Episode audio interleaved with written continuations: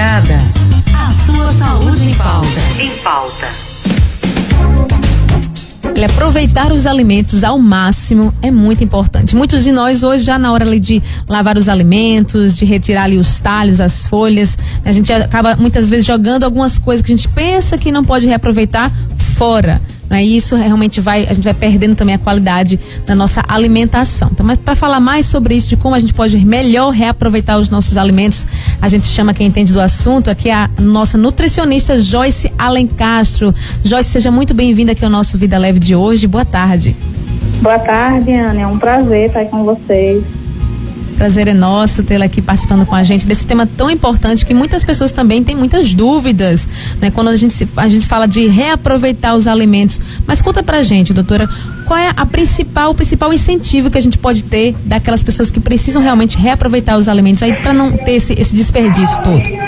Eu poderia falar da economia, começar falando da economia, né? Em tempo de, de inflação, em tempo que ah, comer está ainda mais caro, né, do que o costume, poderia dar o primeiro incentivo. Como nutricionista, meu primeiro incentivo é que a gente acaba desperdiçando algo muito valioso, né, vitaminas, minerais, fibras, compostos bioativos que são necessários e que a gente acaba é, desperdiçando. E aí outro ponto, Anne, é que existe uma diferença entre reaproveitamento e aproveitamento dos alimentos. O reaproveitamento é quando a gente, quando um alimento já está preparado, já foi preparado, e a gente vai utilizar ele de alguma forma como ingrediente para uma nova receita. E o aproveitamento integral dos alimentos é quando a gente não desperdiça nada de um alimento. Por exemplo, de uma banana a gente não joga nem a casca. E aí a gente faz uma preparação com ela. Então, em tempos de crise, tanto o aproveitamento integral dos alimentos como o reaproveitamento faz toda a diferença. E a gente está vivendo é, é, um contexto social e um contexto econômico no, no país e no mundo em que, tanto do ponto de vista da saúde, por exemplo, a gente está com o um número de casos, é, duas, são duas vertentes. Tanto a gente tem um número de obesidade, como a gente também está voltando o número de desnutrição. Ou Pior ainda, a gente está com um número de pessoas com obesidade e, ao mesmo tempo, com um número de pessoas com déficit nutricional, né, de vitaminas, de minerais, é, pessoas que estão voltando a ter anemia por algum é, é, desequilíbrio nutricional e, através dos alimentos, a gente consegue é, reverter isso e aí, diante de toda essa crise, a gente não consegue, não está conseguindo, a população não está conseguindo. Então, a gente está vindo duas vertentes um lado, obeso, sobrepeso, outro lado, pessoas que até se alimentam, tem até seis refeições ou três refeições por dia. Que existe outra linha também, a gente está, o brasileiro está comendo menos. Mas essa, dentro desse grupo de pessoas que conseguem ainda se alimentar três ou seis vezes por dia, existe o déficit nutricional. Sim. Né? São pessoas que comem, têm uma densidade calórica até boa, né? mas de vitaminas e minerais e nutrientes não, não são é, utilizados pelo corpo. Então é, é uma, um déficit nutricional que a gente fala. E doutora, quando a gente fala ali de reaproveitar, né, que tem essa diferença, né, aproveitamento e reaproveitamento, quando a gente fala também da questão nutricional, a gente quer ali precisa é, tem alguns alimentos ali que ficaram para outro dia, como é que a gente pode ali realmente ter a certeza de que aqueles nutrientes vão realmente ajudar na minha saúde ou também pode até prejudicar, porque tem alguns alimentos que a gente não pode reaproveitar de qualquer jeito, não é? É, exatamente. Tem essa questão também. O reaproveitamento é, a gente sempre incentiva que ele seja feito no mesmo dia, né? Então é tipo um feijão que sobrou e aí eu quero no jantar preparar uma sopa com esse feijão. E é de toda forma, mesmo que você não faça no mesmo dia, no dia seguinte, tem que se tomar cuidado com o armazenamento. E aí isso é válido tanto para o reaproveitamento como também para o aproveitamento, né? Como para o alimento em geral né? Simplesmente porque é, é, ah, tem pessoas que pensam assim, sabe, Anne? Tá na geladeira, tá salvo de tudo, Sim. livre de todas as bactérias e não é por aí. Muitas vezes a geladeira, por exemplo, o, o armazenamento no frio potencializa o aparecimento de, de fungos e de outras e de bactérias. Então a gente também tem que saber reaproveitar, não é reaproveitar de qualquer jeito. No ponto de vista nutricional, pouco se perde alguns alimentos, de fato, a própria cocção, o próprio levar ao fogo, já tem é, perca de alguns nutrientes. Mas em sua grande maioria não é uma perca significativa. É uma perca que você consegue é, ter, não aquele, por exemplo, uh, um potássio, um cálcio, magnésio, mas você consegue ter outros nutrientes que, dependendo da preparação, você compensa a falta daqueles que se desperdiçaram, aqueles que foram embora pelo preparo.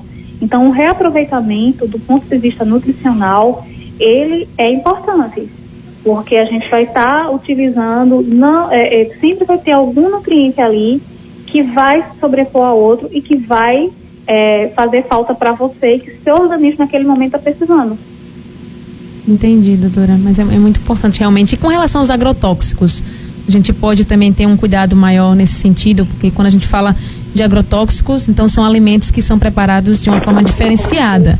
Né? Então a gente também, como é a gente pode ter o cuidado ele para não ter o desperdício?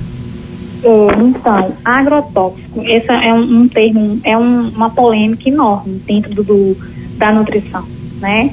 Porque a gente não tem, vou ser bem sincera, acho que a primeira pergunta que aparece no consultório é como se livrar do agrotóxico, eu já vou dizendo que não tem, não uhum. tem como. Então, tipo, ah, eu comprei uma fruta, uma verdura e eu sei que é de um cultivo é, convencional, não é de um cultivo orgânico, por exemplo, que teve agrotóxico ali no meio para ter um tipo de fertilizante, enfim.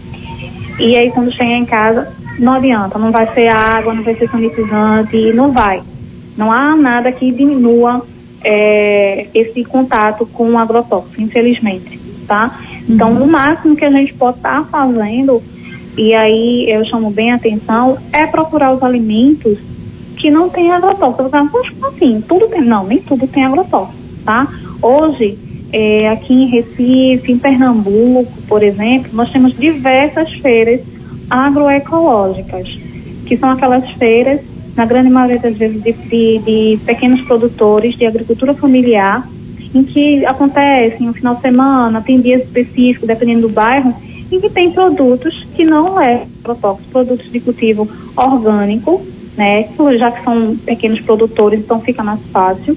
É, as pessoas às vezes têm que acabar com o mito, ah, porque orgânico é mais caro. E eu sempre costumo dizer, sabe, Anne, uhum. que vai ser mais caro se você for comprar dentro de um grande supermercado. É, Ali vai ser mais caro. Mas se você comprar a, esse, a esses pequenos produtores, você ainda vai estar contribuindo para o sustento da família, dessa família. E a gente não está falando de uma família só, não, estou falando de várias famílias tá? Então é um ciclo benéfico para quem compra e para quem vende. Então às vezes a gente tem que pensar um pouquinho fora da caixinha e achar que agrotóxico é, que, que a orgânico é caro e que eu não tenho escolha, a gente tem opção. Outro, outro ponto também importante é a gente saber dar valor ao, aos alimentos de safra. Então, por exemplo, não adianta eu querer comer um morango agora se o morango não está na safra, por exemplo. Tá? Eu sei que eu vou pagar mais caro por ele, mesmo que ele seja orgânico. Ele sem ser orgânico, de cultivo convencional, ele vai sair caro. Então essa questão do agrotóxico é muito polêmica, porque a gente não tem como se livrar dele, achando, ah, eu comprei, eu vou passar não sei quanto tempo na água e, e sanitizar e não há, não há nenhum estudo que comprove que tal é, é, é, composto conseguiu tirar 90% do agrotóxico a gente consegue reduzir alguns agrotóxicos, a gente consegue reduzir algumas substâncias químicas, mas eliminar não há. Então aí a gente pode pensar também nessa forma mais econômica para a gente, né? E aí um vai estar tá ajudando o outro. Perfeito, doutora. E quando a gente fala do tal do desperdício, a gente sabe, tem alguns dados aqui da Organização Nacional, das Nações Unidas, né, para Alimentação e Agricultura, 1 bilhão e 300 milhões de toneladas de alimento por alto, assim, a gente está trazendo alguns dados mais antigos, que são desperdiçados, vão para o lixo. A gente sabe que tem várias formas de evitar o desperdício aí. Uma delas é a questão das compras, né? Ali na hora de comprar. Mas que a senhora pudesse trazer algumas dicas aqui para a gente evitar de verdade esse desperdício, que também faz mal, tanto muitas vezes para a nossa saúde, mas também para o meio ambiente. Pronto. É, essa questão do desperdício é, é outra, uma questão outra complexa também, porque vai muito da política de compra. O brasileiro, é, a gente não tá, a gente não teve uma educação financeira para isso, na grande maioria. né? E a gente está aprendendo a paulada agora, literalmente. Agora que eh, quando o ladrão chega, é que a gente começa a gradear a casa, a cercar, é botar cadeado e tudo mais. Então, como eu estou dizendo, por quê? Porque agora, no momento de inflação, é que a gente está aprendendo a se, a, a se, se, virar nos 30, a puxar, apertar cinto, a ver. Então, o que é que a gente pode estar tá fazendo? Primeiro, uma política de compra. Então, o que é que de fato eu compro? O que é que de fato eu consumo? Não adianta, por exemplo, eu querer comprar rúcula se eu não sei nem como comer. Ou simplesmente porque eu vi na TV, ou vi na rádio que a rúcula era bom, porque tinha ferro, fonte de ferro. Né? Então, é, você tem que. A, a, dica que eu sempre dou ao ir no mercado ou ir fazer a feira, você ir com uma lista e nunca ir com fome. Porque se você for com fome, você vai comer e comprar sempre o que os seus, seus olhos estão, estão vendo, né? Então, o risco de você aumentar o consumo é maior. E o outro, o outro lado é que a lista não faz você se perder, te guia, até você saber o que tem em casa e o que não tem. E isso já evita o desperdício, de comprar mais. Pô, eu comprei um palmo de banana, tendo banana em casa. Havia necessidade de um palmo, de repente podia comprar é, algumas unidades da banana. Então, assim, essa, essa é um, é um, um ponto, né? O outro ponto em relação à nutrição é na hora da compra, a gente está sempre observando, né? Ver o local. É muito importante saber aquele local que a gente está comprando, como é a condição higiênica daquele local que você está comprando. É, como aqui, qual é a, a geralmente os grandes supermercados ou até as feiras, ela tem uma frequência semanal, ela tem um dia da semana para por exemplo, frutas e verduras para horti, né? Então a gente tem que saber como é que vai comprar aqui dali, qual o dia certo para comprar, para que não passe também, por exemplo, ah, o mercado tal, ah, ah, o dia de hortifruta dele, dia bom que chega da CEASA, por exemplo, é na terça-feira. E aí eu vou estar tá fazendo essa compra na quinta-feira. Não sei que eu vou chegar lá, já vai ter resto, já vai ter vai ter muita fruta, muita verdura deteriorada, dependendo do armazenamento, não vai estar tá legal, não vai estar tá amassado. E aí a gente também tem que saber aproveitar uma coisa que está, porque está amassado, está ruim. Não, não é por aí, tá? A gente, principalmente frutas e verduras, tem que tomar um cuidado, sim. Ah, porque está pequeno, ou porque a casca está é um pouco mais é, pretinha, como se fosse. Alô, Joyce? Joyce? Acho que caiu a ligação. Alô, Joyce? A gente vai tentar aqui reconectar com ela. Joyce Alencastro, a nutricionista, que nós estamos falando aqui sobre o reaproveitamento dos alimentos, que é tão importante, né? A gente está falando aqui sobre o armazenamento, o armazenamento correto, né? Ali evitando deixar em locais muito quentes ou úmidos, né? Para a gente pode também realmente colocar a nossa, o nosso conhecimento que a gente traz, é o que, é que facilitaria então a proliferação de fungos, o que é que pode estragar mais rápido. A gente sempre tá, tá, tem que estar tá atento a isso olhar ali diariamente a dispensa, né, o que, é que foi refrigerado, isso é muito importante também para aproveitar, né, aquele que foi que sobrou do almoço, por exemplo, no jantar ou no máximo no dia seguinte, mas tem que estar tá sempre observando o estado dos nossos alimentos, aquilo que a gente está colocando também na geladeira. E claro, não deixar nenhum produto vencer, né? nem jogar fora ali antes que a gente realmente possa avaliar. Então a gente tem que estar sempre atento aqui no controle dessa circulação dos alimentos aí dentro da nossa cozinha.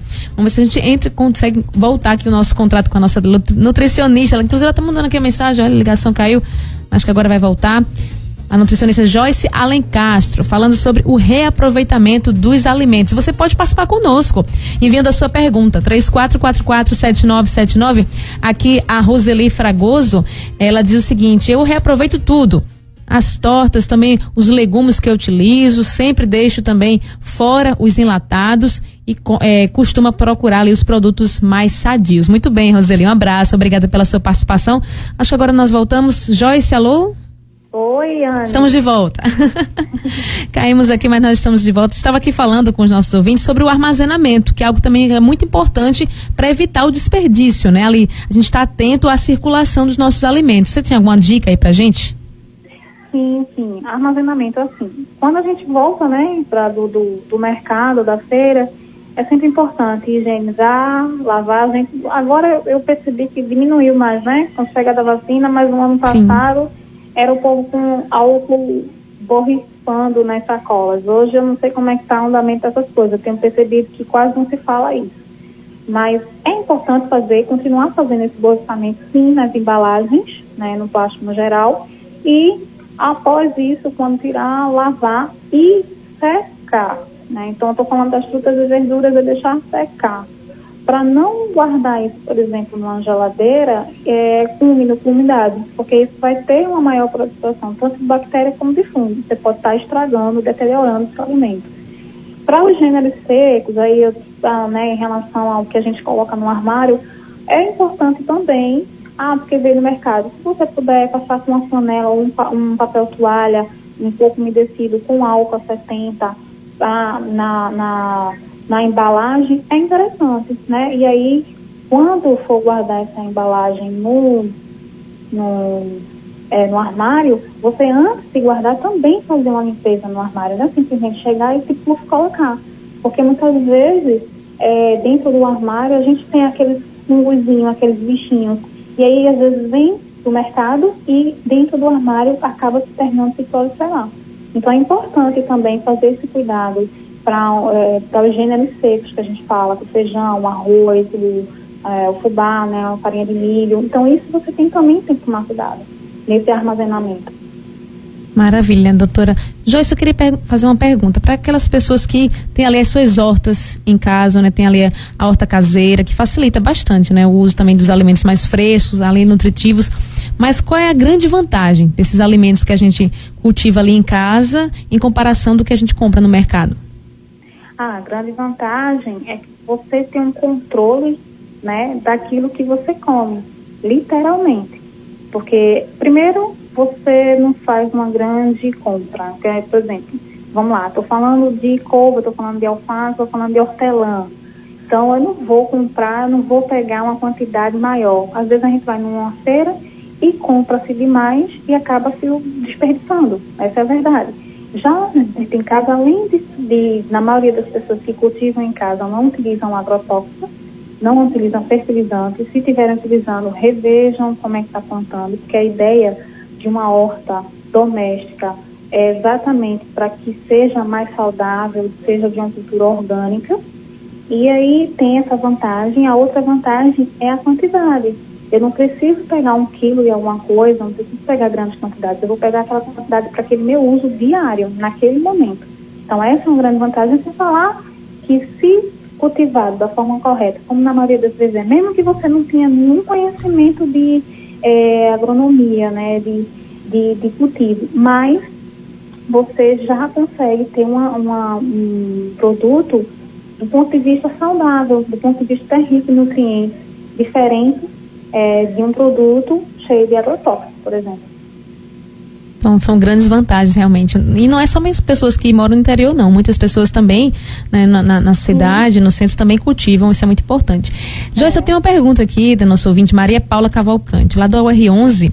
Ela diz o seguinte, Ana, olha, minha avó e minha mãe aproveitava a casca do abacaxi ali, lavava, botava na água num recipiente de vidro, né? Um Isso. É. E aí, só que ela diz o seguinte, que no dia seguinte, aquela água ela fazia refresco. Ela está perguntando se isso era certo, se tinha alguma vitamina. Não, não é que não é errado. Tem, tem até o abacaxi, ele é digestivo. A questão aí, ela tem que ver qual é a temperatura que ela está deixando sair. A gente até tem uma temperatura boa, uma temperatura quente, mas a água, a qualidade da água, o local para não ter nenhum um contaminante um, próximo a produto químico, é, um lugar que não esteja com muita umidade também, para não ter uma proliferação de bactérias que pode acontecer. Pode acontecer, muita gente, eu conheci pessoas que faziam isso e tinham fermentação quando consumiam, estava empachado. O que geralmente não era para acontecer, porque o abacaxi a gente tem bromelina e aí ele libera, ele é uma enzima digestiva muito boa, inclusive. Tanto é que a gente tem uma dica, assim, né, uma das orientações nutricionais para quem tem esse problema de empachamento, é na hora do almoço comer uma rodela de abacaxi, né?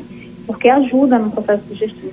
Então, nesse caso aí, se tiver um controle da, do armazenamento, de como tá, não, não é, não é ruim não.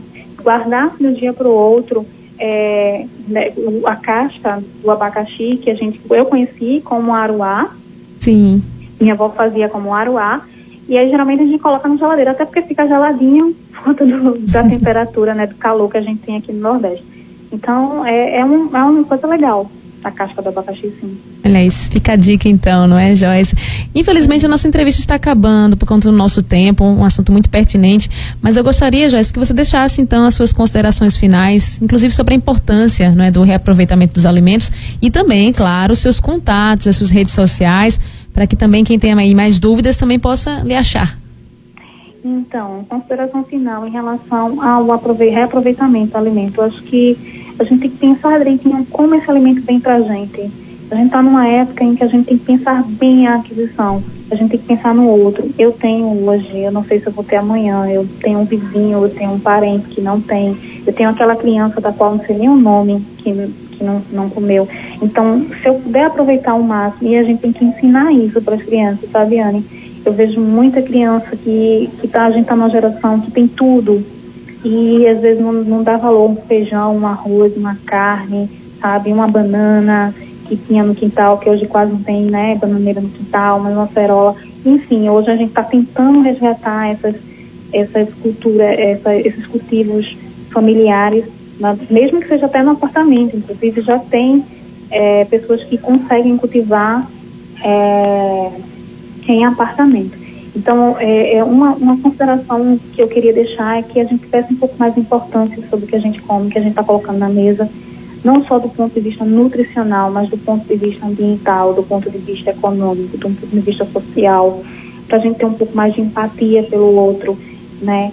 E tudo que é coisa cristã, né? Jesus pediu para que a gente olhasse e amasse uns aos outros. Sim. Então, eu tenho, eu sei um conhecimento se o meu feijão sobrou e minha vizinha de repente não tem o que jantar, por que não de repente fazer uma sopa ou até se eu não quiser mais aquele feijão passar para ela? Isso é um reaproveitamento. Ou então aquele arroz cozinhou demais e eu ah, não gosto, tenho um pavor, tem pessoas que têm pavor quando o arroz fica muito molinho.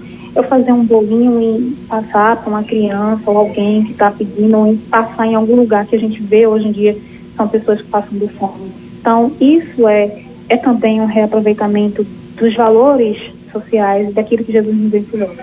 Tá? E aí, é isso. Minhas redes sociais é Joyce Alencastro. É, o Instagram é Joyce Alencastro Nutri. Né? E eu só tenho ela mesmo, só tenho de rede social ela.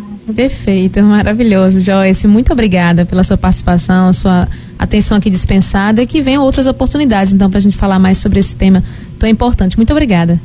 Nada, Anne. Obrigada. Tchau, tchau. Tchau, tchau. Eu conversei com a nutricionista Joyce Alencastro aqui sobre o reaproveitamento e também aproveitamento integral dos alimentos. Se você perdeu essa entrevista ou então também quer compartilhar com outras pessoas esse assunto, você pode ir lá no nosso site, logo mais, radiolinda.if.br, no nosso canal de podcast e ter acesso aqui à nossa entrevista. Consulta marcada. A sua saúde em pauta.